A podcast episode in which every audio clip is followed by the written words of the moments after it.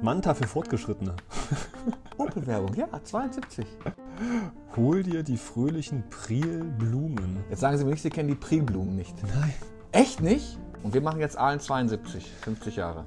So sieht's aus, Herr Reckermann. Eine neue Runde. Aalen 72. Hallo, Herr Dr. Wendt. Lieber Herr Reckermann, schön, Sie hier zu sehen, auch mal in neuer Umgebung in der Redaktion. Genau. Wie geht es Ihnen? Mir geht's, mir geht's gut tatsächlich. Ja, ich habe ja im November noch einen großen Vortrag über Aalen das Kriegsende. Der muss noch passen. Da bin ich noch ein bisschen dran beschäftigt. Aber vermutlich, wenn wir das hier ausstrahlen, ähm, ist das schon gar nicht mehr aktuell, denn wir müssen, glaube ich, mal ganz transparent sein. Wir produzieren vor. Zugeben, dass wir in den, in den, äh, in den, äh, im Fernsehen wird dann gerne gesagt, äh, das Gespräch wurde vor äh, Ausstrahlung der Sendung aufgezeichnet. So ist es genau. Ich bin äh, ein paar Wochen im Urlaub, vermutlich gerade wenn Sie diesen Podcast hören, können Sie mir äh, eine gute Zeit unter den Palmen von Florida wünschen. Oder zumindest. Das machen doch nur die Sunnybirds, da sind Sie doch viel zu jung zu, um den Urlaub schon in Florida zu verbringen. da geht ja nur um Urlaub, nicht den Lebensabend. Also Okay. ich, wahrscheinlich haben Sie, haben Sie recht. Vermutlich bin ich entweder zu alt oder zu jung, je nachdem, was man für Bilder von Florida hat, oder? Man hat ja dann diese, diese Spring Breaker und äh, natürlich Ah, okay, die Sie, ja, okay. plus ne, 60er. aber Ich kann es vergessen, dass Sie eher zu den Spring Breakern zählen, also zu den. Genau, also Zeitgenossen auf jeden Fall dann die plus 60er, die hätten das Jahr 72 erleben können und dass es ja heute gehen wird. Genau. Wir sind im Bundestagswahlkampf. Genau, es geht mal wieder um ähm, Willy, Willy Brandt, der große Kanzler und sicherlich einer der bedeutenderen Bundestagswahlkämpfe, den diese Republik wahrscheinlich erlebt hat. Vielleicht nehme ich Sie als Hörerin, als Hörer nochmal mit zu dem Punkt, wo wir hier sind, im Oktober, November 72. Sie erinnern sich, im April 72 scheitert ein Misstrauensvotum äh, der CDU-CSU, geleitet durch den Fraktionsvorsitzenden Rainer Barzel, der damals sich schon so als Kanzler ins Spiel bringt. Das überlebt äh, Willy Brandt auch unter anderem durch die Hilfe des Ministeriums für Staatssicherheit. Allerdings, das Problem bleibt bestehen. Man hat ähm, eigentlich keine Mehrheit mehr im Bundestag. Ne? Also war diese Geschichte, dass wegen der neuen Ostpolitik einige, ich glaube insgesamt acht Bundestagsabgeordnete, CD, äh, die FDP und die SPD verlassen. Und ähm, der Bundeskanzler zwar noch Bundeskanzler ist, aber eigentlich keine Mehrheit mehr hat. Es kommt dann der Sommer, es kommt Olympia. Äh, Willy Brandt sagt, man will jetzt nicht äh, Olympia mit irgendwelchem Bundestagswahlkampf überschatten. Wahrheit ist natürlich, die Umfragewerte waren eine Katastrophe. Die waren schrecklich, fürchterlich. Und ähm, wahrscheinlich hat er tatsächlich die Olympischen Spiele vielleicht auch so gebraucht als Wahlkampfhilfe, um sich dann gut in Stellung zu bringen. Eigentlich war es ja die erste Kamper, die dann auch aufgesetzt wurde. Ne? Es gab ja durchaus eine vernünftige Strategie auf einmal, um das Ruder rumzureißen. Richtig, der Mann hieß Albrecht Müller. Ja. Ist vielleicht den Älteren von Ihnen noch ein Begriff, der war in den 2000ern noch äh, und äh, in den 90er Jahren ein gern gesehener Essayist. Der ist, glaube ich, jetzt so ein bisschen in das äh, Querdenker-Spektrum abgestiegen, wenn ich das richtig verstanden habe. Damals war er aber äh, PR-Mann erster Güte und hatte die PR-Abteilung der SPD im Bundestag geleitet und war eben auch verantwortlich für die Kampagne Willi wählen. Sagt Ihnen das noch was, Herr Reckermann? ja, ja. Also äh, nur aus Erzählungen und aus dem Geschichtsstudium, nicht, äh, äh, nicht vor Ort. Aber das meinte ich somit. Ich glaube, es war wirklich die, dieses, dieses, dieses Willi wählen war so, so der erste Slogan, der dann aufkam und auch mit, mit, mit, mit, äh, mit einer Kampagnenstrategie hinterlegt sein. Schaffen wir es wirklich, die, die Werte, die die SPD hatte, die schlechten Werte, innerhalb eines, einer gewissen Zeit zu drehen. Und das waren, bin ich ganz bei Ihnen, das, war, das, war die, äh, das waren die Olympischen Spiele, also quasi die olympische Sommerpause, die man sich genommen hatte, um zu gucken, ähm, kann Willi an der, an der Macht bleiben. Willi wählen. Was, was war der Trick? Wissen Sie das, Herr Reckermann? Also es war der erste personengetriebene SPD-Bundestagswahlkampf Ah, okay. überhaupt. Man hat gesagt, äh, egal äh, wie schlecht unsere Politik ankommt, wer auf jeden Fall richtig gut ankommt, ist unser Kanzler. Den lieben alle. Liebe Hörerinnen, liebe Hörer, Sie erinnern sich vielleicht noch äh, aus unserer Olympia-Folge, wie Erwin Hafner erzählt, wie plötzlich alle ähm, Sportler im Stadion in München plötzlich Willi hießen und alle Willi gerufen haben. Das war natürlich auch ein Abbild über die Beliebtheit dieses Kanzlers. Und deswegen Wir sagt können ja auch durchaus dann ins Jetzt gehen, wie wichtig mittlerweile Personen sind. Tübingen, Oberbürgermeisterwahl, oh ja, hing nicht mehr von einer Partei ab, es hing von einer Person ab. Gut, ist natürlich auch äh, nochmal was anderes, weil ein Oberbürgermeisterwahlkampf ist ja immer ein Stück weit auch ein überparteilicher äh, Wahlkampf, aber ich war dann doch erstaunt, wenn wir schon über Boris Palmer reden wollen, wie deutlich es war und dass er es sogar im ersten Wahlkampf schafft, nachdem wie viel Ärger er sich ja auch in der eigenen Partei eingehandelt hat. Also ich bin natürlich völlig, vollkommen bei Ihnen, dass das ein überparteilicher Wahlkampf ist, aber der hatte ja durchaus einen, einen Bruch mit einer Partei, also mit, mit seinen Grünen ist ja vorausgegangen, ne? also ein Mandat ruhen zu lassen und mal zu überlegen, wie es dann weitergeht und dann mal wieder einzusteigen also und dann auch noch eine, Gegen, eine Gegenkandidatin aufzustellen. Aus der eigenen Partei und auch durchaus eine gute SPD-Kandidatin ne? mit Ahlener Hintergrund, die Sophie ja. Geisel. Also da muss man schon sagen, Hut ab, äh, ähm, offensichtlich vor, vor, vor Boris Palmer. Ich habe ja auch ein paar Jahre in Tübingen gelebt und ich muss auch wahrnehmen, dass ähm, der Mann hat einfach eine gute Kommunalpolitik gemacht. Und die Schwaben in Tübingen müssen sich einfach gedacht haben, ja, ach, der Typ nervt schon mit seinen permanenten Facebook-Äußerungen, aber er macht halt gute Politik für uns. Und ähm, wenn man sich halt äh, Tübingen anschaut und auch die nähere, die Tübinger Geschichte der letzten 30 Jahren, da ist halt auch schon viel passiert. Also vor 30 Jahren war Tübingen eine andere Stadt als heute und das ist zu vielen, an vielen Punkten ist das tatsächlich auch Boris äh, Palmer zu verdanken. Ja. Also muss man schon sagen. Und äh, allein schon die Einwohnerzahl habe ich auch gestaunt. Die war damals, als ich da studiert habe, weit unter 90.000, eher an der 80.000 dran. Jetzt ist sie über 90.000, also es äh, ja, ernährt sich den 100.000, die er unbedingt haben möchte. Kommen Sie, gucken mal nach Aalen und überlegen, hat über den Bundestagswahlkampf, hat Willi überhaupt Einfluss auf die Aalener Bürger gehabt? Äh, definitiv, ja.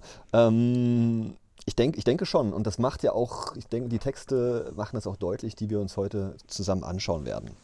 Aber vielleicht nochmal einen Punkt zurück in den Wahlkampf des Jahres äh, 72 hinein.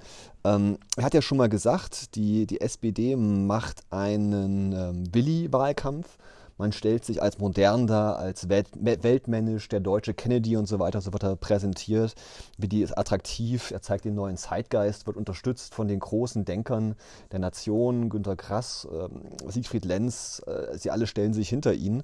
Was macht denn die CDU für eine Politik, Herr Reckermann?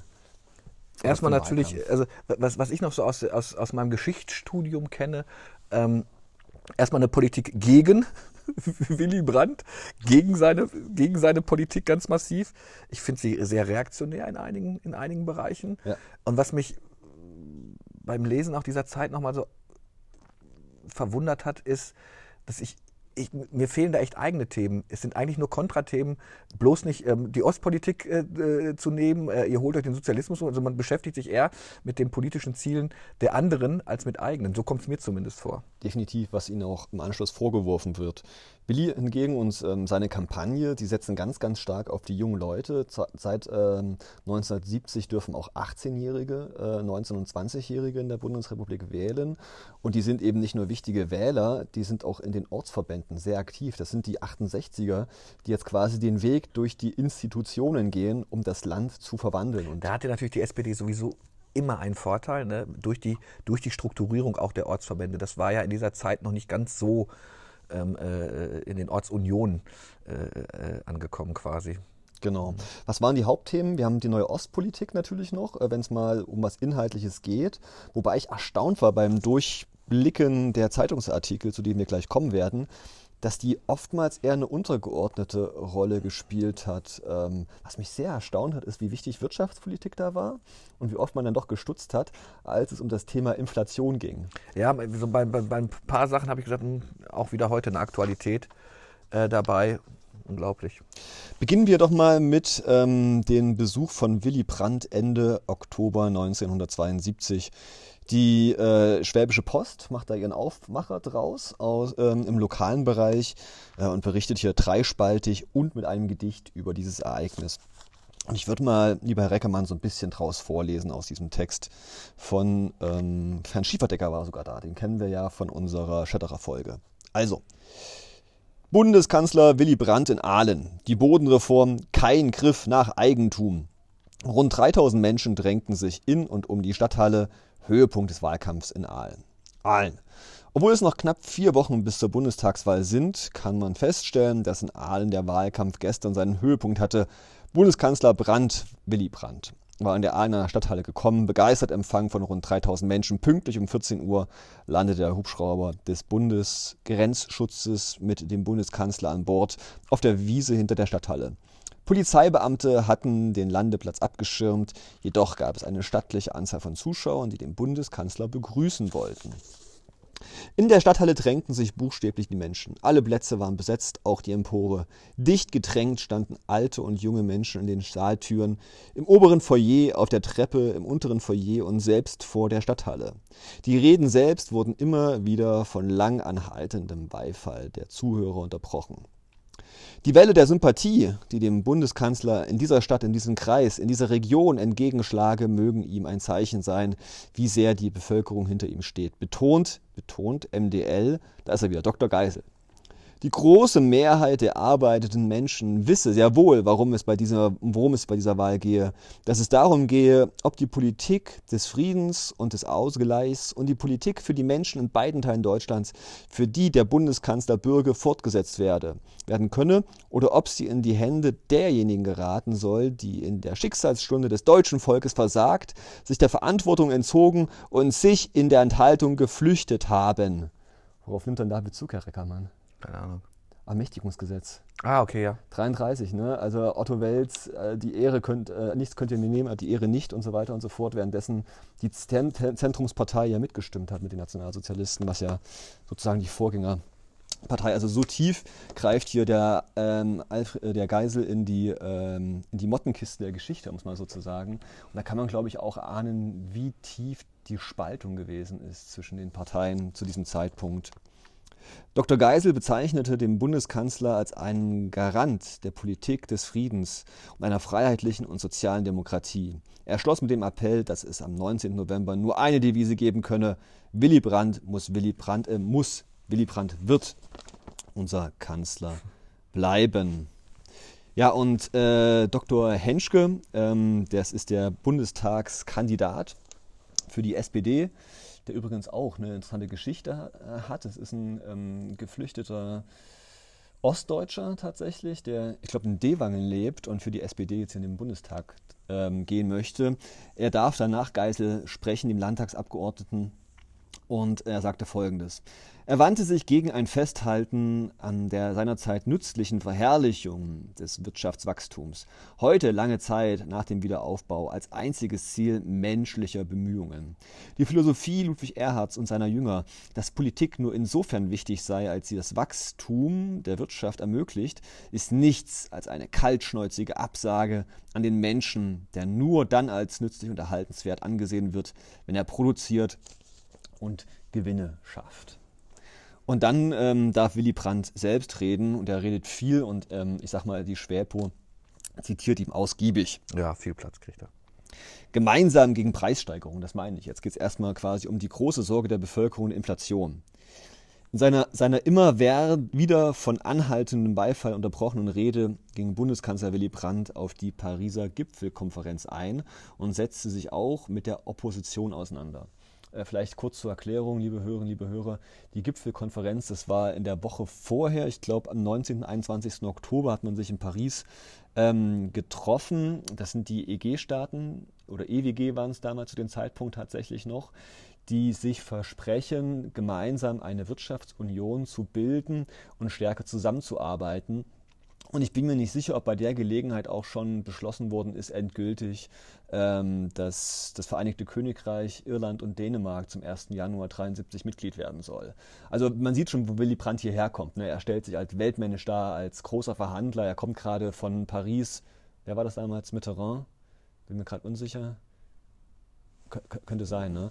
Kommt da, er, er, er, hat die Großen gesehen, er kommt jetzt zurück nach Deutschland und muss erstmal quasi runterfahren und den Aalener Bürgern erzählen, äh, was er hier gerade erlebt hat.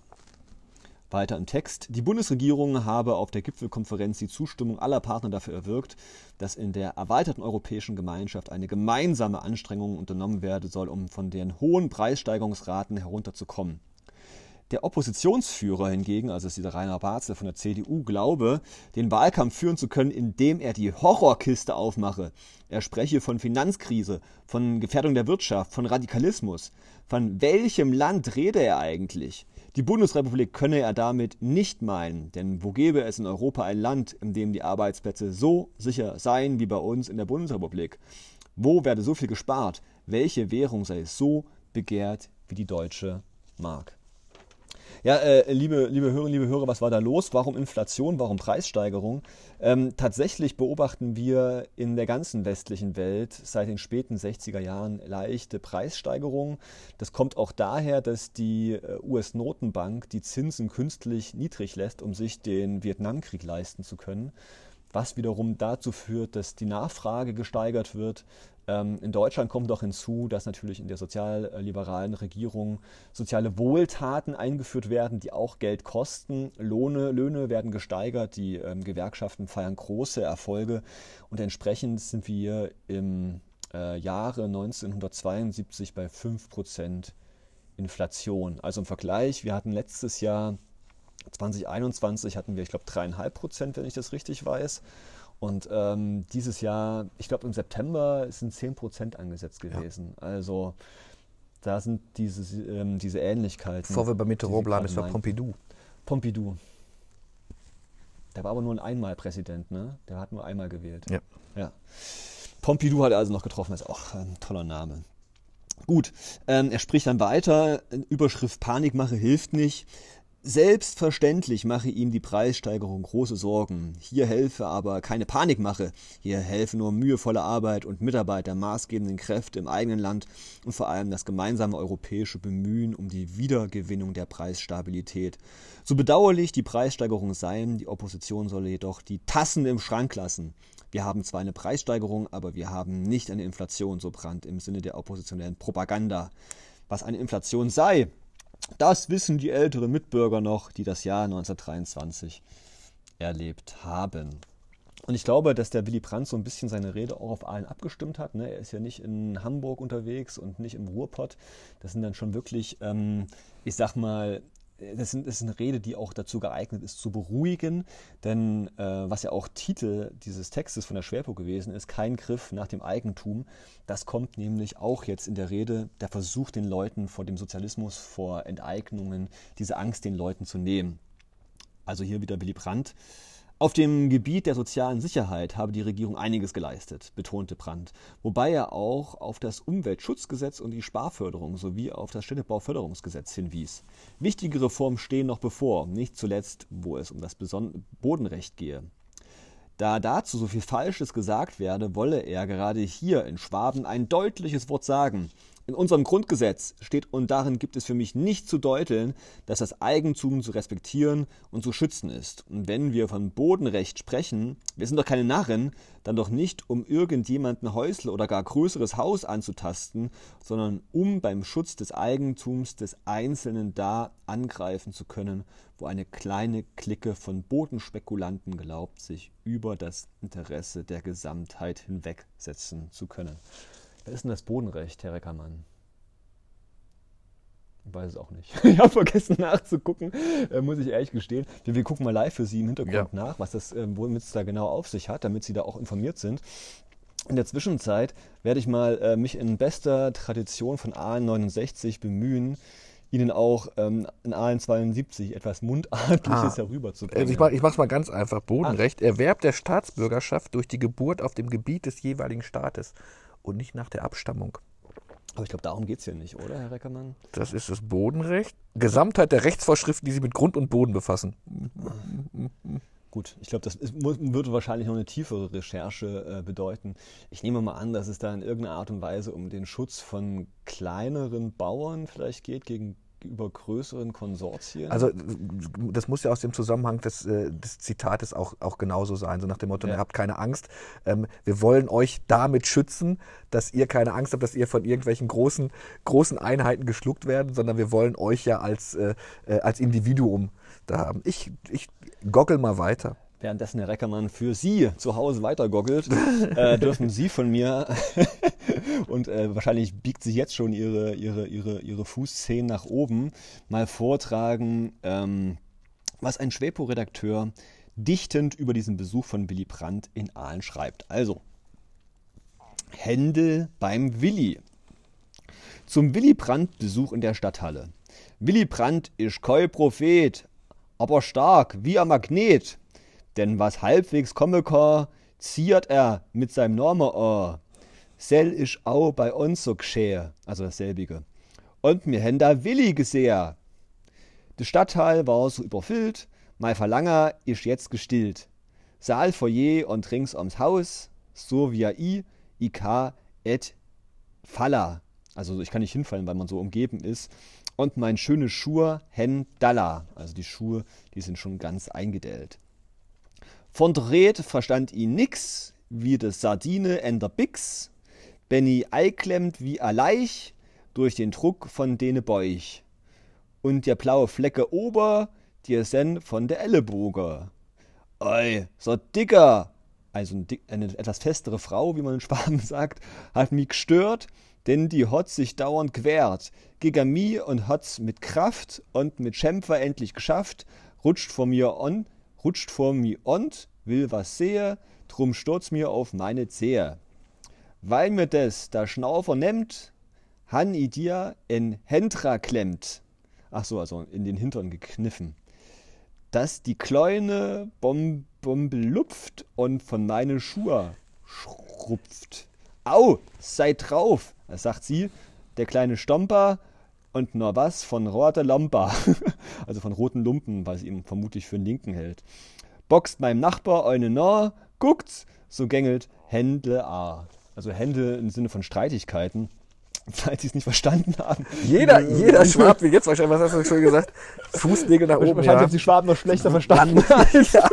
Norddeutsch. Gerade, gerade Dialekt ist, ist ja ist wichtig. Hart. Aber um es mal ganz kurz zu erklären, ähm, ihm wurde auf Füß getreten, er hat sich gewehrt, aber die Dame hat dann gedacht, dass der Nachbar ihr in den Hintern gekniffen hat und der Nachbar hat eins abgekriegt. Also ganz, ganz kurz zusammengefasst.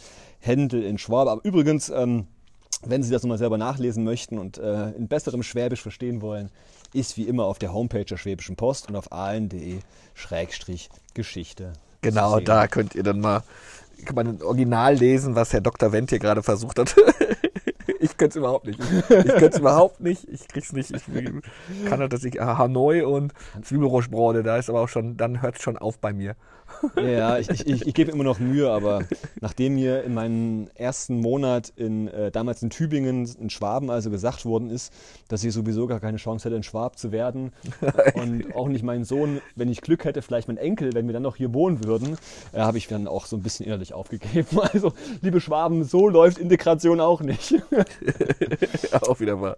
Naja, also wir ähm, währenddessen Herr Reckermann immer noch googelt oder ist das schon finster? Ja, ich, ich, ich finde auch nur das, was, äh, was wir beide schon äh, geahnt haben. Es ging darum, ähm, äh, wie Grund und Boden ähm, äh, zwischen privat und, und staatlich organisiert ist und äh, dass, äh, dass die Leute halt sicher gehen konnten, dass der Staat nicht zugreift auf ihren Grund und Boden. Also das in ganz, ganz absolute Kürze. Es wird sogar vom sozialen Bodenrecht ähm, mhm. gesprochen.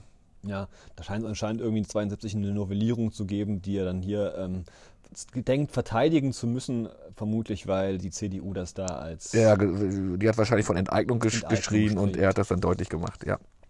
Gut, springen wir auf dem 27. Oktober in unserer Lieblingsrubrik Frage der Woche. Sie wissen schon, wenn äh, Journalisten der Schwäbischen Post wahrscheinlich auf dem Marktplatz der Stadt Aalen rennen dürfen. Immer da, wo viele Leute sind um meistens Menschen, ähm, Ortsfremde, die sich trauen, was zu sagen, anzusprechen äh, und zu fragen, was sie halten, zum Beispiel von dem jetzigen Wahlkampf.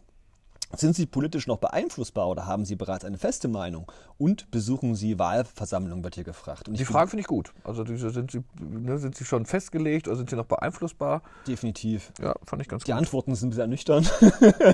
ja. Ich fange mal hier vielleicht an mit der Faxenfelderin Monika Hübner, 18 Jahre. Ich finde, die Parteien sollten nichts übertreiben. Besonders die NPD erinnert mich stark an die NSDAP. Die Parteien sollten sich nicht darauf beschränken, sich gegenseitig schlecht zu machen, sondern mehr ihre Vorteile herausstreichen. Ich habe mich schon für eine Partei entschieden. Es habe keinen Zweck, zur Wahl ohne zu gehen und dann schnell entscheiden zu müssen, wen man wählen will. Es ist auf jeden Fall besser, sich vorher zu informieren und mit Politik zu befassen. Ich informiere mich durch die Zeitung und Fernsehen. Wahlversammlungen besuche ich auch, aber jeder stellt da eben nur seine beste Seite heraus. Wen denken Sie, wählt die Frau Hübner? Hat sie was gesagt? Ich hab, ich hab sie hat sich nur negativ zur NSDAP geäußert. Und sie ist 18 Jahre alt aus Faxenfeld. Ja, also ich würde mal ganz, ganz stark auf Willi. Willi. Willi. Wie sieht es denn aus hier mit Paul Schur, 67, aus Aalen, Regierungsvermessungsobersekretär? Ähm, ich bin 67 Jahre alt. Ich lasse mich nicht mehr beeinflussen. Ich weiß genau, was ich wählen werde und besuche daher auch keine Wahlversammlung. Na, wen wählt er? Ja. okay. Wir sind in Baden-Württemberg. Eugen Sauer, äh, ein Mann in der Mitte, 39 Jahre alt, aus Unterrombach, Bezirksleiter. Ich weiß, was ich wähle und ich finde, dass der Wahlkampf von der CDU-CSU zu hart geführt wird. Wahlveranstaltungen besuche ich ja. Äh, ich bin zum Beispiel zu Willy Brandt in die Stadthalle gekommen, also vermutlich ist es auch ein Freund der SPD. Denke ich auch mal. 14. November 72, der zweite große Star kommt äh, nach Aalen. Diesmal von der anderen Partei. Von der anderen Partei. Und jetzt bekommen wir mal das Gegen-Kontrastprogramm, äh, wie man sagen möchte, zu Willi, nämlich Dr. Hans Filbinger, über den wir ja in diesem Format auch schon gesprochen haben. Er kommt nach Aalen und in welche Gaststätte geht es natürlich? Er geht in die Eintracht. Der, das CDU-Stammlokal, da ist jetzt, glaube ich, der Zinella, Zinella ist da drin, der, der Italiener, in der Stuttgarter Straße. Heutzutage, damals, wie gesagt, sind da sämtliche Wahlveranstaltungen äh, der CDU da und natürlich auch ist, äh, nimmt sich das auch, lässt sich das Hans Filbiger nicht nehmen mit der Überschrift Wir wollen den Anfangen mit aller Kraft äh, wahre, wahren, beziehungsweise sich dagegen wehren. Aalen. Im vollbesetzten Saal der Eintracht setzte am Montagmittag Ministerpräsident Hans Filbinger den Höhepunkt des Bundestagswahlkampfs der CDU in der Stadt.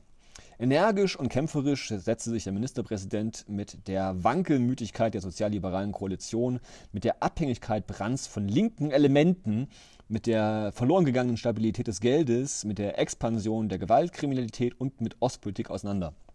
Es, er wurde mehrfach von starkem Beifall unterbrochen. Um mal so ein paar Beispiele äh, zu lesen, was wir vorhin so bezeichnet haben als Negativkampagnanismus. Ähm, die linke Seite der SPD habe sich immer mehr durchgesetzt. Brandt sei in die Abhängigkeit dieser Elemente geraten. Ihn hat man nun vorgeschickt und benutzt und Karl Schiller habe die linken Treffen charakterisiert, Zitat, wir wollen eine andere Republik als wir. Äh, Schiller, das, Karl Schiller, das ist der Finanzminister, Finanzminister ja. aus der Großen Koalition, ähm, der damals mit Strauß ganz gut zusammengearbeitet hat und er, ich sag mal, zu dem wenn man so sagen möchte, zum rechten Teil oder zu dem eher konservativen Teil der SPD gehört. Ähm, und jetzt sagt aber wieder der Filbinger, mit Sicherheit führe diese Entwicklung, also diese andere Entwicklung, in den Sozialismus. Der Ministerpräsident beklagte auch die Expansion der Gewaltkriminalität unter der jetzigen Regierung. Die Universitäten seien zum Exerzierfeld radikaler Elemente geworden. Die Polizei werde verunsichert. Die Bader-Meinhof-Bande, also die RAF, die RAF, sei nur deshalb so lange nicht gefangen worden, weil sie über lange Zeit von links verhätschelt worden sei. Viel zu spät habe Brandt markige Worte gefunden. Überhaupt Brandt sei nicht an finsteren Mächten gescheitert, sondern an seiner eigenen Entschlusslosigkeit und seiner eigenen Unfähigkeit. Das ist ja schon ein dickes Ding. Ne? Aber natürlich hat Filbiger hat natürlich erkannt, dass er eigentlich nur eine Chance hat, wenn er, weil es halt so ein personenbezogener Wahlkampf ist, natürlich ähm, ähm, sehr auf, auf, auf die Figur Brandt, Brandt eingeht. Also klar, Kanzler sowieso immer, aber mir fällt auf, dass das jetzt nicht dem System geschuldet ist, sondern es ist ne, versucht Brandt und Bader-Meinhof-Bande, äh, Willy Brandt und Bader-Meinhof-Bande. War schon. Ja, aber er ist ja auch nicht, er ist auch nicht kohärent, weil am Anfang wirft er, also sagt er ja, mh, hm, Brandt, äh, der ist nur eine Figur, äh, das ist tatsächlich, sind es die linken Kräfte innerhalb seiner Partei, die ihn da sozusagen als, ähm, als Puppe verwenden. Aber dann sagt er ja dann doch wieder, dass der Brandt direkt daran schuldig sei, dass nicht genügend gegen den linken Terrorismus getan wird. Also ich bin mir unsicher, ob, also ob, also wir wissen natürlich, wie es ausgeht, das ist klar. Aber also die Taktik scheint mir nicht wirklich ausgegoren zu sein, die er sich da überlegt hat, weil er sich dann doch nicht entscheiden kann, so richtig Brand anzugreifen als Person. Es ist ja irgendwie noch immer so ein Hin und Her. Und ihr, was, wozu er auch greift, das sind tatsächlich so ein bisschen Verschwörungstheorien. Ne? Also haben Sie das gelesen? Zitat. Aber man werde den Verdacht des Zusammenspiels nicht los, wenn jeweils kurz vor Wahlen ein Vertrag zwischen der DDR, Moskau oder Warschau mit der sozialliberalen Regierung zustande komme. Das sei es doch ganz klar. Der Osten wolle die Regierung Brandscheel an der Macht behalten. Wandel durch Annäherung, habe Staatssekretär Bahr verkündet. Aber wer hat schon erlebt, dass sich der Osten wandelt? fragt Filbinger. Wir wollen den Anfängen mit aller Kraft wehren. Also, okay, man, man muss ihn noch zugestehen. Ja, wahrscheinlich in, in, in Wahlkampfzeiten äh, mittlerweile ein öfter immer legitimieres Mittel, aber ein Faktencheck hätte das natürlich nicht standgehalten. Ja, gut. Man, man, also tatsächlich nicht. Ne? Ich meine, diese Verhandlungen, die, die laufen ja schon seit über zwei Jahren, fast schon drei Jahren zu dem Zeitpunkt mit der DDR. Und, ähm, Aber das, das ist ja auch im, im Landtagswahlkampf begleitet. Ne? Die, die, diese Sorge vom, wir werden vom Osten überrollt ne? und äh, Achtung, was passiert da und wir verkaufen unsere Ehre, zieht sich ja wie ein, wie ein roter Faden durch. Ja. Und äh, ja, das ist so, das war, wenn es eine Kampa gab, hat, hat die wahrscheinlich genau dieses Thema ausgemacht und hat gesagt, liebe Union, da müsst ihr drauf abziehen. Wir hatten es im Landtagswahlkampf, der von bundespolitischen Themen mehr bewegt war ähm, in unserer Folge. Und ähm, es schließt sich der Kreis, finde ich. Absolut. Und man muss ihm auch zugestehen, in Rainer Barzel, dass ja tatsächlich die DDR Interesse hatte, dass Brandt und Scheel äh, an der Regierung bleiben. Das haben wir ja gelernt beim Misstrauensvotum. Nur ist es, finde ich, kein guter Stil für einen äh, Spitzenpolitiker, da mit solchen Verschwörungstheorien um die Ecke zu kommen. Ja. Äh. Aber klar, da, da hat er, ist er wieder von der, von, der, von der Geschichte dann doch überholt worden. Wie viel waren es? Also man kann zwei konnte man nachweisen, ne? zwei gekaufte Stimmen ja. von der Stasi. Ja, aber das sind natürlich Sachen, die erst viel, viel später dann ähm, ruchbar geworden sind. Und ähm, naja. 90er Jahre. So ja. lange hat es gedauert, bis das rauskam. Na gut, äh, liebe, liebe Hörerinnen, liebe Hörer, diejenigen, die noch nicht abgeschaltet haben, haben einen ersten Schwäbisch Genuss. Die dürfen gleich noch einmal ein, diesmal aber kürzeres. Ähm, Wir sollten es vorlesen, aber ich kann es ich kann's auch nicht. Ähm, Herr Reckermann, ist Nein, nein, nein, nein, nein, nein, nein, ich, das, das, wird, das wird ganz schlimm. Also das wird. Ähm, äh, ich, ich, ich hab's, ich hab's ich mal versucht, eine kurze Pause. Also, was nimmt der Kandidat in Kauf? Man druckt in und noch hängt man auf. Am nächsten Maschda oder Strang da baumelt er noch wochenlang, nur wochenlang, wochenlang. der andere bebbetze an Wand, zum Strauß der Scheel, zum Barzel Brand. Und mittler drin der ramponierte, mit Sprüch verzierte, Kleukorierte. Schon witzig eigentlich. Finde nicht schlecht. Der arme Kerle denkt mir leid. Man kennt's so fast nimmer mit der Zeit. Also dieses der ohne E. Ja, das, das, wird ja anders ausgesprochen. Du, Denn du, irgendwer, der euch gerade hasst, bloß weil dem dem sein Naus nicht passt, und sicher auch, es sei Partei, dem wollt er irgendetwas nei, und dort er mit Tomatenschmeißer, wenn es geht, sogar der Kopfreiser. oh. Was hat das alles für einen Zweck? Die Bebets nah, die reist weg, dass jeder reist, das ist kein Trost, ich weiß doch, was die Werbung kostet und werd euch alle was erzählen, ihr werdet auch kein Papierkorb wählen. Man versteht es. Das ist so, das ist, erinnert, manchmal erinnert mich das, wenn ich das so lese, an diese, diese Sätze, wo, die, die völlig umgewürfelt sind, aber das Gehirn macht automatisch das Richtige. Ne? Und ähm, hier war es ja auch so. Ja. Kandidatenlos. Das Kandidatenlos. Wir drucken übrigens, äh, liebe Hörerinnen und Hörer, wenn Sie jetzt meinen, ah super, ich knall jetzt Rätsel durch, äh, äh, äh, Gedichte durch. Nein, bitte nicht. Wir drucken die nicht. Wir kriegen ganz viele Gedichte immer von Leuten, die uns dann. Es, es scheint immer noch so eine wird das noch, zu sein. Noch, wird das noch mhm. gemacht, ja? Ja, wird noch gemacht.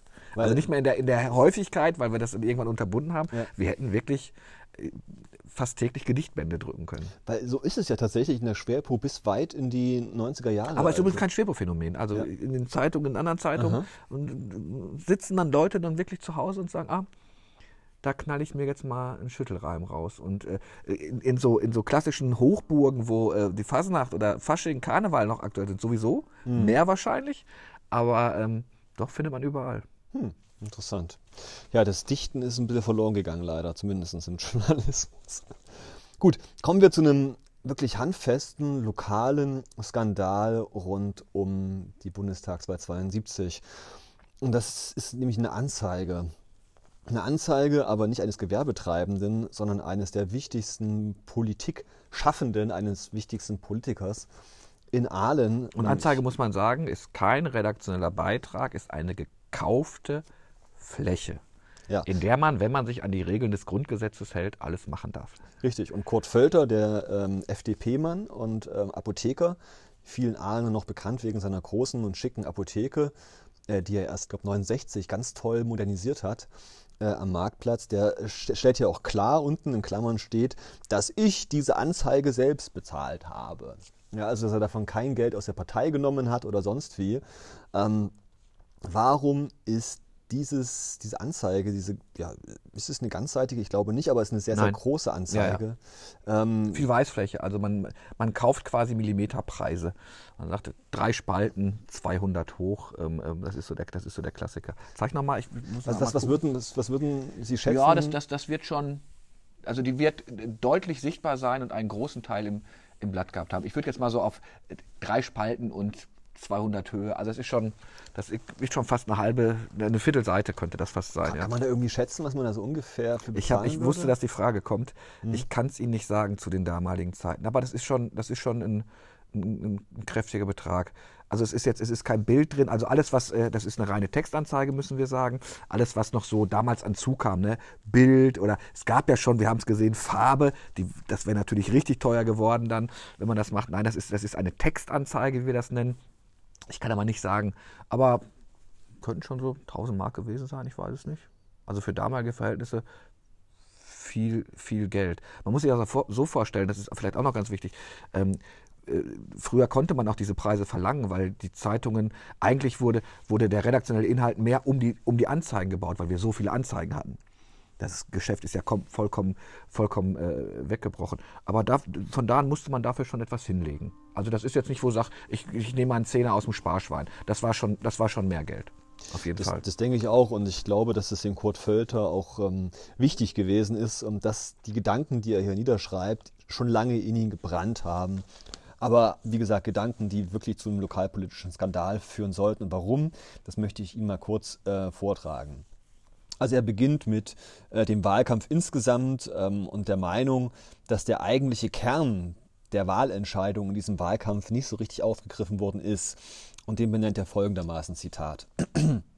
Meine Überzeugung ist, dass man bei dieser Wahl die gesellschaftspolitische Frage zu beantworten hat, ob die Entwicklung zu einem sozialistisch von Kollektivgruppen beherrschten Staatsautorität zu gehen hat oder ob wir die seitherige Gesellschaftsordnung, die dem Einzelnen ein Höchstmaß an individueller Lebensmöglichkeit lässt, weiter entwickeln. Also, das, die, das ist für die Wahl. Entweder wir gehen in den Sozialismus oder wir bleiben in dieser sozialen Marktwirtschaft, ähm, die wir haben. Und jetzt wird es richtig konkret im nächsten Absatz. Es wird insbesondere von den beiden Jugendorganisationen der SPD und der FDP ganz klar ausgesprochen, dass man keine Möglichkeit der Systemweiterentwicklung sieht, sondern nur der Systemüberwindung. Diese geistige Grundlage der einen Gruppe ist die marxistisch-leninistisch-sozialistische Gedankenwelt. Bei den Jungdemokraten wird noch eine liberale Firmenmarke eingeschoben. Wenn man der Ansicht ist, dass die heutige Lebensform weiterentwickelt werden muss und kann, dass der persönliche Bereich des Bürgers eingebettet in einer Verantwortung zum Ganzen die erstrebenswerte Lebensform ist, dann muss man die CDU wählen, sagt FDP-Mitglied Kurt Völter, dessen Partei ja gerade in der Koalition mit der SPD ist. Da hat was auf der Seele gebrannt.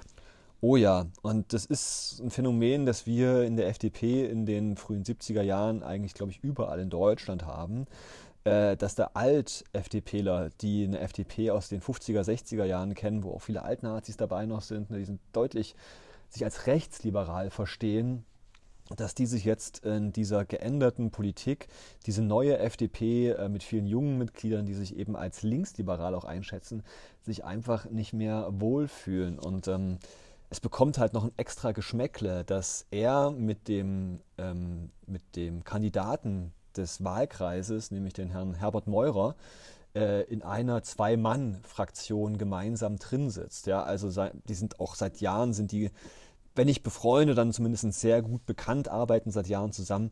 Und man muss schon sagen, also, also er fällt ihm in den Rücken auf diese Art und Weise. Ne? Also seinen eigenen Fraktionskollegen, Partner, wie man es auch immer, immer nennen möchte. Und das ist ein Heavy Stuff, zu dem wir, glaube ich, nachher noch, noch kommen werden.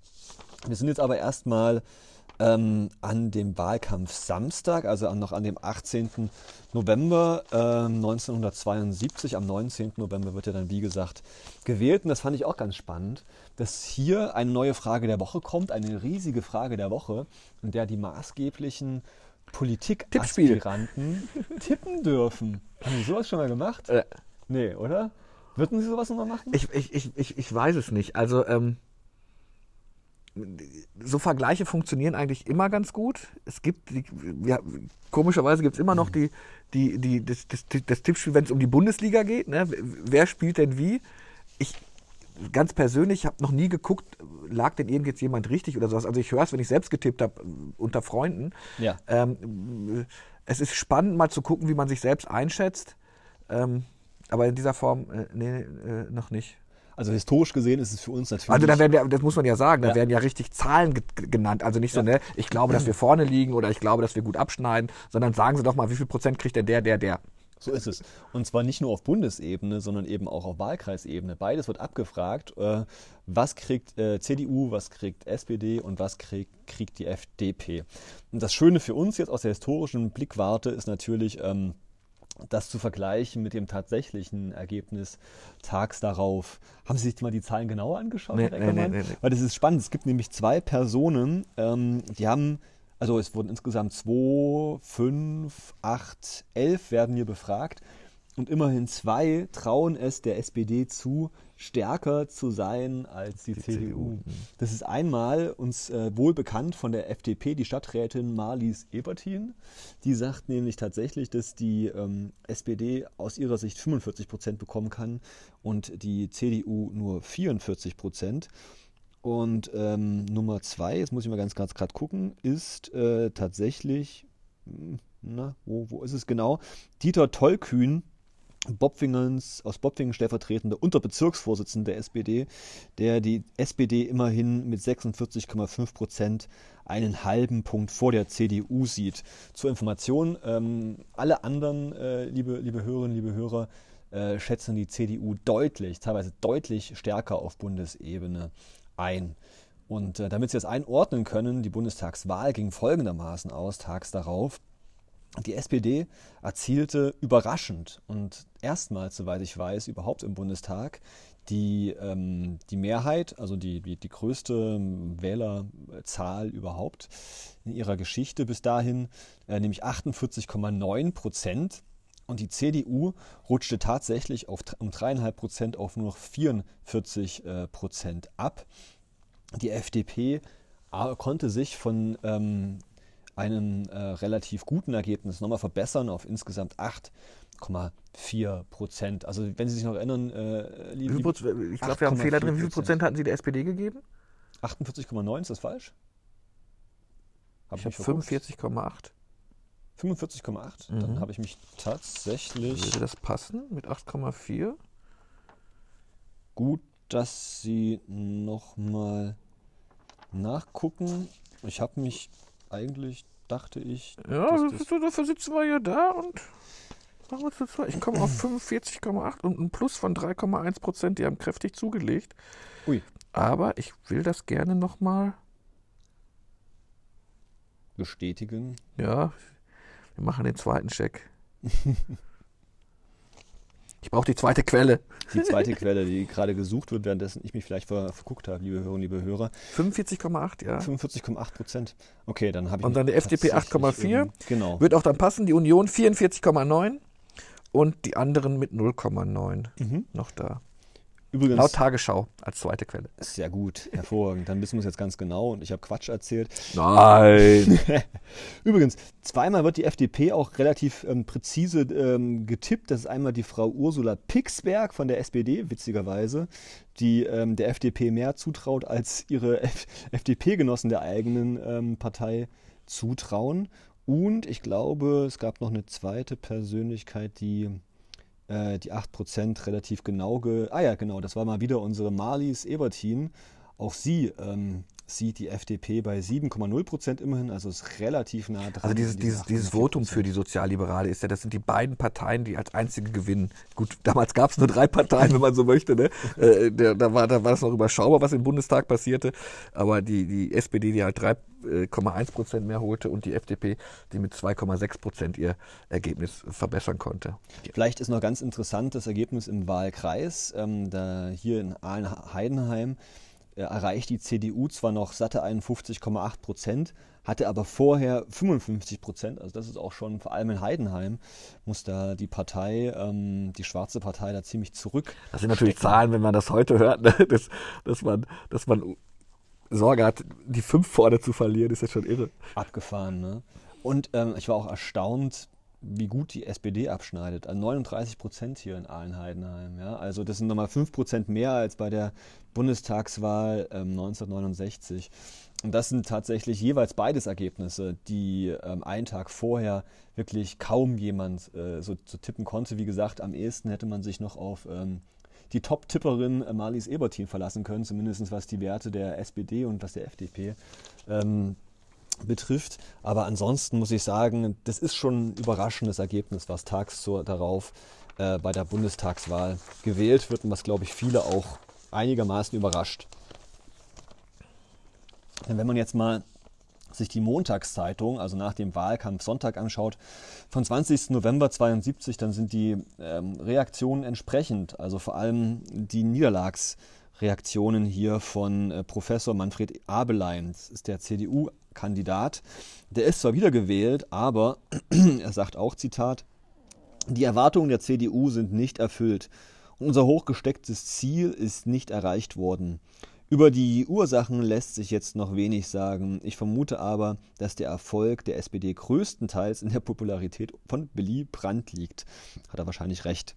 Und dann wurde jetzt noch nachgefragt, was mit Rainer Barzel äh, passieren soll, der Kanzlerkandidat. Er sagt, für die CDU stellt sich jetzt in der Tat die Frage, wer ihr nächster Kanzler, oh, nächster Kanzlerkandidat sein soll. Man muss dabei aber bedenken, dass auch Willy Brandt mehrere Wahlen verloren hat, ehe er Kanzler werden konnte. Ja, liebe Hörer, liebe Hörer, das noch zur Aufklärung. Äh, Barzel konnte sich noch ein halbes Jahr lang als ähm, Fraktionsvorsitzender halten. Äh, und ich glaube, er war ja auch in einer Person auch Parteivorsitzender. Danach musste er beides niederlegen. Ähm, Herr Reckermann, wissen Sie, wer seine Nachfolger wurden? Nee. Ansonsten sage ich es Ihnen gerne, liebe Hörerinnen, liebe Hörer. Ähm, das war ein gewisser Pfälzer mit ordentlichem äh, Appetit, Helmut? Saumagen. Der Helmut Kohl, der wurde ähm, weil, Parteivorsitzender. Weil Sie sagten zwei. Ich, ich hatte echt nur Helmut auf dem, äh, Kohl auf dem Radar. Wer war es noch? Helmut Kohl war ja noch Ministerpräsident ja? äh, in Rheinland-Pfalz und konnte deswegen nicht Fraktionsvorsitzender werden.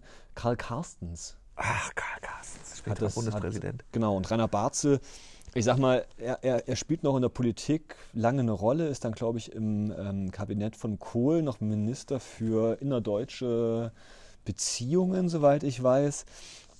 Äh, aber er spielt jetzt eigentlich nie mehr an der allerersten Flöte mit, sondern eher, ich sag mal, die, er spielt die B-Noten, um es mal so auszudrücken. Äh, über die Landesliste schafft es übrigens auch der SPD-Kandidat Dr. Franz, Frank Henschke aus Dewangen. Er sagt aber auch mit einem, naja, auch mit einiger Erschöpfung, äh, alle meinen Wählern möchte ich besonders dafür danken, dass sie sich nicht durch die Propaganda und zum Teil auch Hetze beeindrucken ließen, die gegen mich persönlich betrieben wurde. So wurde am Sonntagmorgens in Dewangen beispielsweise alle SPD-Plakate überklebt, mit Henschke ist ein Juso.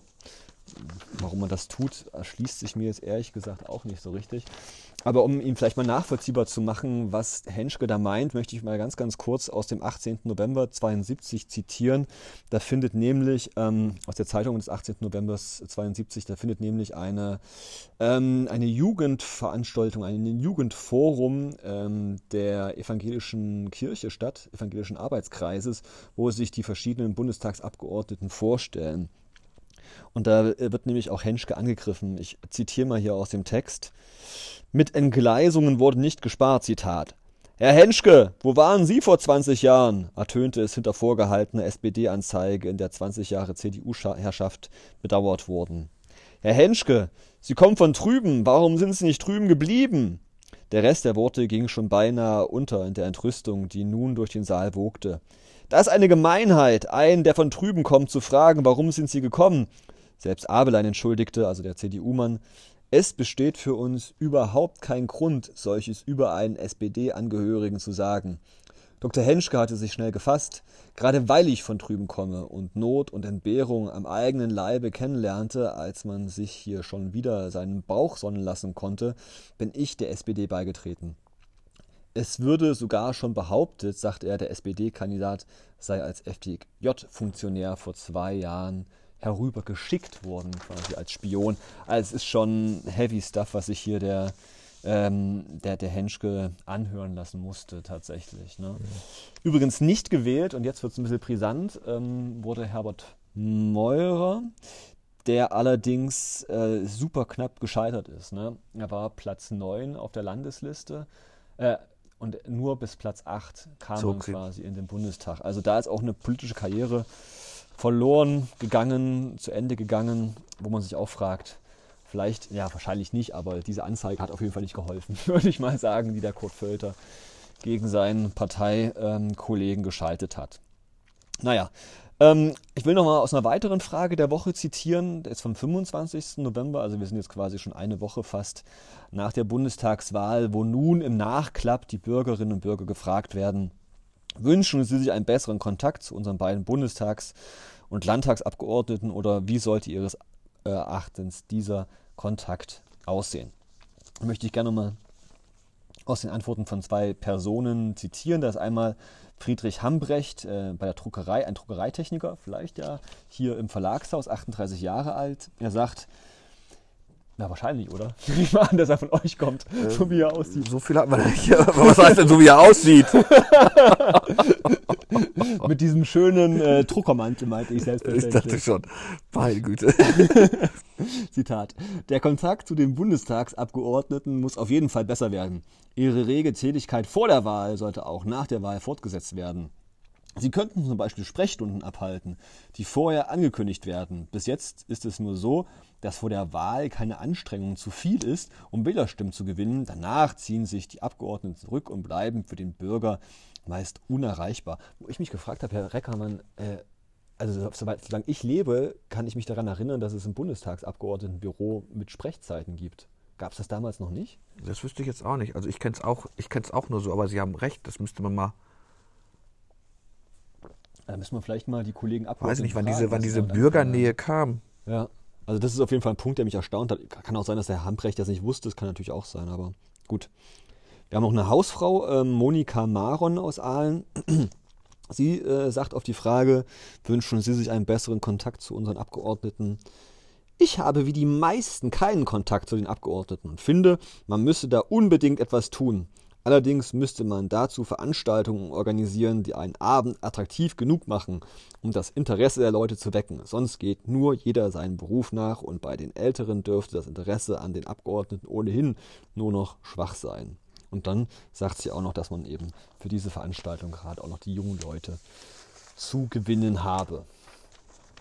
Was sagen Sie dazu, Herr Reckermann? Mangelt es heutzutage an Bemühungen der Abgeordneten, mit uns Wählern in Kontakt zu kommen? Ehrlich gesagt, ich finde das überhaupt nicht. Ähm, äh, ich glaube, wir haben äh, A, durch die, durch die, durch die neuen Möglichkeiten, die wir haben, jede, jede Möglichkeit, einen und zwar sofort zu kontaktieren. Ähm, Zeitungen berichten ja auch ganz oft, wenn ich an, ans Abgeordnetenbot denke, ähm, äh, da kann ich öffentlich Fragen stellen. Es wird sogar die Reaktionszeit beurteilt. Das heißt, ich kann sogar sehen, antwortet mein Abgeordneter mir schnell oder jeder andere Abgeordnete. Ähm, ich glaube, wir haben da mittlerweile eine, eine, Transparenz, wenn ich an unsere Abgeordneten denke. Ich kann bis hin zu deren Steuererklärung mir alles, mir alles, mir alles anschauen. Und ich glaube auch, auch weil der Apparat natürlich etwas größer geworden ist. Das sollte ja nicht denken, dass ein Bundestagsabgeordneter allein in seinem Büro sitzt und alles vorbereitet. Da gibt es ja einen Stab von Mitarbeitern, die dabei sind, dass es da, glaube ich, schon durchaus Reaktionen gibt. Und wenn man überlegt, wie, ähm, äh, wie viele Bürgersprechstunden es mittlerweile gibt und vor Ort sein und da sein. Ähm, man, es ist leicht, über Politik zu lästern und zu sagen, naja, die haben nichts zu tun, die sitzen dann halt nur in, Ber in, in Berlin und äh, damals in Bonn. Ähm, ich glaube schon, das ist, das ist ein sehr, sehr anstrengender Job. Ich würde es in dieser Form nicht machen möchten. Du bist immer unter Beobachtung du kannst dir hier nicht mal ein, ich mache es jetzt mal ganz plakativ, über den Durst trinken und dann durch die Innenstadt laufen. Das wird, wird sofort äh, bemerkt. Ähm, ich glaube schon, das spreche ich mal für alle Abgeordneten. Mir ist es schon manchmal zu viel. Ne, da noch eine Sprechstunde, da noch eine Sprechstunde und kündigen sie doch an. Und ist ja schön, dass es auch über die Zeitung läuft. Aber ich finde, das ist schon, ähm, ähm, äh, wer da sagt, ich kann die nicht erreichen, der muss dann schon wirklich aufs, Tele, aufs Telegramm setzen und sagen, da wird nicht drauf geantwortet. Mhm. Also ansonsten glaube ich, ist da mittlerweile jeder auf allen erdenklichen Kanälen erreichbar. Also den Eindruck habe ich definitiv auch. Ähm, da, da, da, ist der Wille da, da ist das Interesse da. Vielleicht ist es, ja, manchmal ist auch das Problem nicht auf Seiten des Abgeordneten, sondern vielleicht auch des Wählers unter Umständen. Ja, also es, also es ist, auch, auch das zählt ja so. Das kann man ja durchaus, ich kriege jeden Tag kriege ich Mails von Leserinnen und Lesern. Mhm. Und manche haben halt eine Tonalität, da überlege ich auch dreimal, ob ich sofort darauf antworte. Also es, äh, das, das ist nicht mehr, äh, äh, sehr geehrter Herr Reckermann, sondern äh, sie, sie Blödmann. Und das ist noch das Liebste, was, was mir gerade einfällt. Da will ich sogar darauf antworten. Ja. Ähm, ich, ich denke mal, jeder Politiker antwortet auf alle. Aber es gibt auch echt, es gibt noch sowas wie, finde ich, vielleicht spreche ich da jetzt auch als alter Sack, es gibt noch sowas wie eine, wie eine, wie eine äh, Netiquette und eine Etikette. Ähm, ähm, das kann vielleicht ausschlaggebend sein, aber wer, wer, dort, wer dort Fragen stellt, ich glaube, also angucken. Es gibt diesen, diesen Abgeordnetenwatch im Bundestag, wie, da kann man Fragen stellen, es ist die Reaktionszeit da, das wird immer mhm. gemacht. Man ist ja heutzutage, ähm, äh, wird man ja kontrolliert ohne Ende. Mhm. Es ist ja alles nachvollziehbar. Ich, ich denke, es hängt auch viel ganz stark davon ab, inwiefern der Bürger oder die Bürgerin sich eben auch für die Geschehnisse vor Ort, also in, in der Kommune interessiert ich bin der Meinung, wenn man sich ohnehin wenig für regionale oder kommunale Politik interessiert, dann wird man auch ziemlich wenig mit seinen jeweiligen Abgeordneten zu tun haben. Wenn das nicht unbedingt so ein Roderich Kiesewetter ist, der jetzt gerade als Kriegsfachmann da äh, sehr gefragt ist ne? und dann eben auch in, bei äh, Wobei das aber auch das, das da, da gibt es ja in anderen Bereichen. Wir fordern immer, dass wir Experten haben. Also dass man nicht einfach, ähm, ich mache das mal ganz blöd, ähm, als Journalist, äh, in meinem Fall als Zivildienst, Leistender ähm, äh, äh, jetzt der, der Militärexperte wird. Das macht ja Sinn. Und wenn man dann einen hat, der halt auch durch seine Geschichte, durch seine Ausbildung ähm, äh, da ein Fachwissen hat, dann sollte man das natürlich auch, natürlich. auch abrufen. Und das ist ja nur legitim, dass man dann genau. äh, auch in einen, in einen anderen Bereich geht. Also Was ich meinte, ist halt, dass nicht jeder Abgeordnete so eine Spitzenfunktion hat. Natürlich, innerhalb ja, des ja, Bundestags, wie jetzt Roderich Kiesewetter aktuell. Und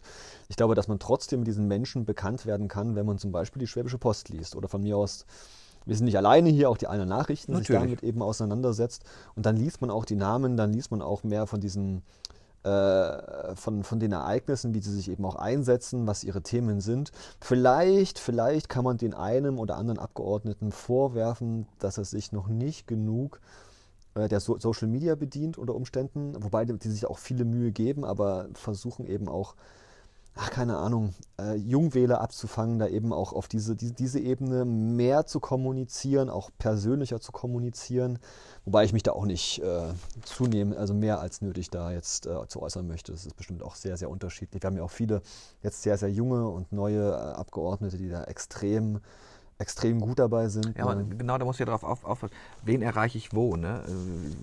Wir spielen ja auch die ganze Klaviatur. Klar. Wir sitzen im Studio, nehmen auf. Ähm, ja. Ja.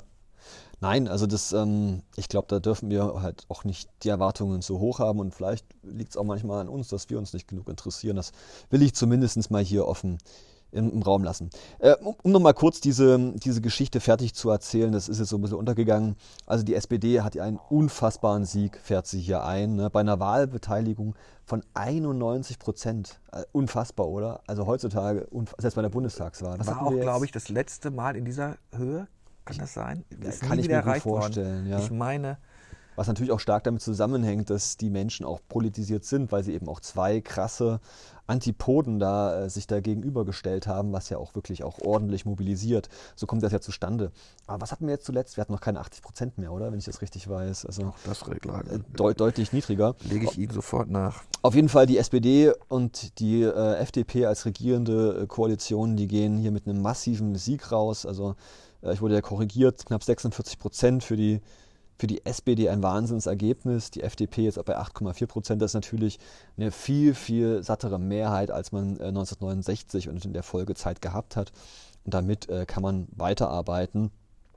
Im Falle ähm, von äh, Willy Brandt allerdings, das wissen Sie ja auch, äh, nur anderthalb Jahre. Denn dann kommt die Guillaume-Affäre und ähm, im Frühjahr 1974 muss dann auch Willy Brandt ähm, ja, überraschend früh und schnell dann doch seinen Stuhl nehmen oder er nimmt seinen Stuhl eigentlich und macht Platz für Helmut Schmid, der dann die sozialliberale äh, Koalition noch bis in die also 80er Jahre. Die jüngste führt. Wahlbeteiligung lag bei 76,6 76, ja. Prozent. Ist wieder hochgegangen. Wir hatten nur 2009, 13 und 17. Ähm, 9 war es was, was knapp an der 70-Prozent-Marke, also kurz über 70 Prozent. Und es steigt jetzt zurzeit ein bisschen, aber diese Spitzenwerte wie in den 70er Jahren wurden nicht mehr erreicht. Ja, es sind also mehrere Punkte, die da reinspielen. Ne? Es ist Politikinteresse, es ist, glaube ich, aber auch, dass wir ähm, ja, also in den 70er Jahren auch, ich sag mal, ein viel ein Angebot hatten oder zwei Angebote eigentlich hatten, die teilweise so massiv auseinanderlagen. Das haben wir ja eigentlich jetzt in, der, in den regulären Parteien oder in den sagen wir, demokratischen Parteien haben wir das ja gar nicht mehr so in der Form. Ne? Also das äh, also, also, solche verschiedenen Angebote, die so auch politisieren, ähm, gibt es ja auch gar nicht mehr. Naja. Eine Geschichte bleibt aber noch offen, die müssen wir noch zu Ende erzählen und das ist die von ähm, Kurt äh, Völter und Herbert Meurer. Äh, diese, diese Anzeige, die da am 18. November geschaltet wird und die nicht ohne, na ich sag mal, ohne Echo bleibt. Dann am 30. November des Jahres 72 schaltet ähm, Kurt Völter eine weitere Anzeige, beziehungsweise jetzt ein Zeitungsinserat, in welchem er seinen Austritt aus der FDP-Gemeinderatsfraktion äh, bekannt gab. Und das kommentiert da, äh, tags darauf am 1. Dezember 72 folgendermaßen Erwin Hafner. Ein-Mann-Fraktion, waren der Vorsitzende der FDP FWV-Fraktion, Freie Wähler wahrscheinlich, ne? im Gemeinderat Herbert Meurer und sein Stellvertreter Kurt Völter bislang ein Herz und eine Seele, so hat die Wahlnacht für die beiden ein Zerwürfnis gebracht, das sich schon abzeichnete, als sich Kurt Völter am 18. November in einer Zeitungsanzeige unmissverständlich von der FDP distanzierte. Dabei hatten bis dahin viele geglaubt, er sei engagierter Mann dieser Partei. Noch mehr aufhorchen ließ Völters erneutes Zeitungsinserat vom Donnerstag, in welchem er seinen Austritt aus der FDP-FWV-Gemeinderatsfraktion bekannt gab. Gestern nun wurde im Gemeinderat der Fall Völter in allen Details aufgerollt, wobei sich objektiv gesehen das Bemühen eines Mannes abzeichnete, seiner Gesinnung treu zu bleiben, auch wenn es ihm wie aus dem Schriftverkehr hervorgeht, schwer fiel, sich von seinen Ahlener Freunden zu trennen, mit denen er zusammen bei Gott manchen Strauß ausgefochten hatte. Stets im Interesse der Bürger dieser Stadt.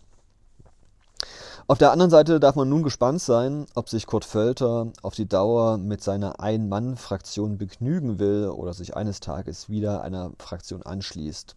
Wenn ja, welcher? Etwa der CDU oder doch wieder der FDP?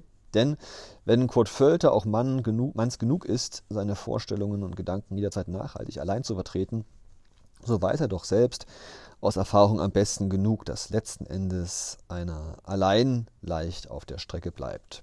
Ob er wieder zur Einigkeit, die stark macht, zurückfindet, fragt sich Erwin Hafner. Ja, die Frage kann ich leider nicht beantworten, liebe, liebe Hörerinnen, liebe Hörer. Das werde ich gegebenenfalls nochmal nachliefern, wie es dann mit äh, Kurt Völter und seiner, seinem politischen Engagement weitergeht. Aber definitiv, der Bundestagswahlkampf 72 hat auch die FDP-FWV-Fraktion, ich sag mal, nicht unberührt gelassen. Das kann man, glaube ich, schon so sagen. Ja, diese, diese, die, auch das kann man ja wieder auf, wir haben, wir hatten den, den Streit in Aalen, nicht den Streit, die Auseinandersetzung mit Rehm und seiner der Fraktionsgemeinschaft mit der FDP. Wir hatten mit, mit, mit Herrn Traub und mit Frau Birkhold auch zwei Personen, die der Union äh, eher den, den, den Rücken gezeigt haben. Ich glaube, diese, ähm, ich finde das übrigens absolut legitim, also dass man wenn man politisch nicht mehr auf einer Ebene ist, äh, sagt, okay, ich möchte immer noch politisch arbeiten, aber das ist vielleicht nicht mehr meine Heimat. Was ich, äh, da sind wir wieder bei Boris Palmer oder bei anderen, was ich dann so traurig finde, ist, wenn jemand andere Meinungen hat. Ja. Also mir, mir, ruft man viel zu schnell jetzt Parteiausschluss, Parteiausschluss. Also was ist das auch so für ein Signal für junge Leute? Mhm. Es, es, es, macht ja was mit jemandem aus, wenn man sagt, von daher fand ich die Frage in der Frage der Woche auch so spannend, sind sie schon festgelegt oder sind sie überzeugbar? Mhm. Ich muss doch auch überzeugbar sein. Und natürlich ändern sich auch meine Meinung, meine Einschätzung zu. Natürlich gibt es Grundfeste, auf denen muss man sich bewegen. Aber bei ganz vielen, wenn man gleich Parteiausschluss, Parteiausschluss hört, weiß ich nicht, ob das nicht, ob das nicht auch eine, Bankrotterklärung der Partei ist. Äh, dann muss ich, muss ich gucken, dass ich, dass ich rede, mit jemandem spreche und ihn versuche zu überzeugen. Ähm, und das finde ich, äh, äh finde ich, äh, finde ich schwierig. Da hat es natürlich einen Grund jetzt. Wie bei allen hat es ja einen Grund. Man sagt, damit komme ich nicht mehr klar. Ähm, ich, ich finde, das ist ein legitimes Mittel, um sich auch politisch vielleicht weiterzuentwickeln und anders, anders, zu, ent, äh, anders zu entwickeln. Klar, und da ist ja, ich sag mal, die Aalener Kommunalpolitik ist ja voll von solchen Geschichten, von, von fähigen äh, Kommunalpolitikern, die ähm, sich quergelegt haben, die eben mit der Parteipolitik nicht mehr einverstanden sind. Teilweise, wo es auch persönliche Verletzungen gab, ne? Zurückstellungen, Zurückweisungen. Und ähm, ich finde das irgendwie auch, äh, wie Sie es gesagt haben, durchaus auch legitim, dass sich diese Menschen ähm, trotz dieser harten Zurückweisungen nicht entmutigen lassen und sagen, ich stehe trotzdem noch als Political Animal da und versuche eben meinen Wählerstimmen gerecht zu werden durch meine Arbeit so gut ich es kann. Und vielleicht findet man sich ähm, neuen Platz, neuen Weg, eine neue Fraktion, wie auch immer. Also das, das ist wichtig. Also das äh, finde ich ist auch Teil einer ähm, gesunden Demokratie. Man könnte höchstens Kurt Völter vorwerfen, äh, er hätte es vielleicht weniger spektakulär machen können, ein bisschen eher ja, seinen Fraktionsfreund äh, nicht so schädigen müssen. Äh, das, das, das sind schon so Punkte, meine Güte, also der Konflikt zwischen FDP und SPD, äh, beziehungsweise der Weg der FDP, das ist ein längerer Konflikt und das hätte man vielleicht auch mit weniger Tamtam -Tam machen können. Ja. Mhm. Das, das, das würde man ihm vielleicht schon vorwerfen können, so im Nachhinein. Aber nun ja. Ja, spannend. Jetzt fahren Sie erstmal in Urlaub und erholen sich ganz gut. Vielen Dank. Und unsere zwölfte Ausgabe, das ist jetzt die elfte. Unsere Dezember-Ausgabe. Haben Sie schon ein Thema? Wir haben schon ein Thema. Ähm, extra für meinen lieben Herrn Reckermann ist es ein äh, original Schwerpo-Thema.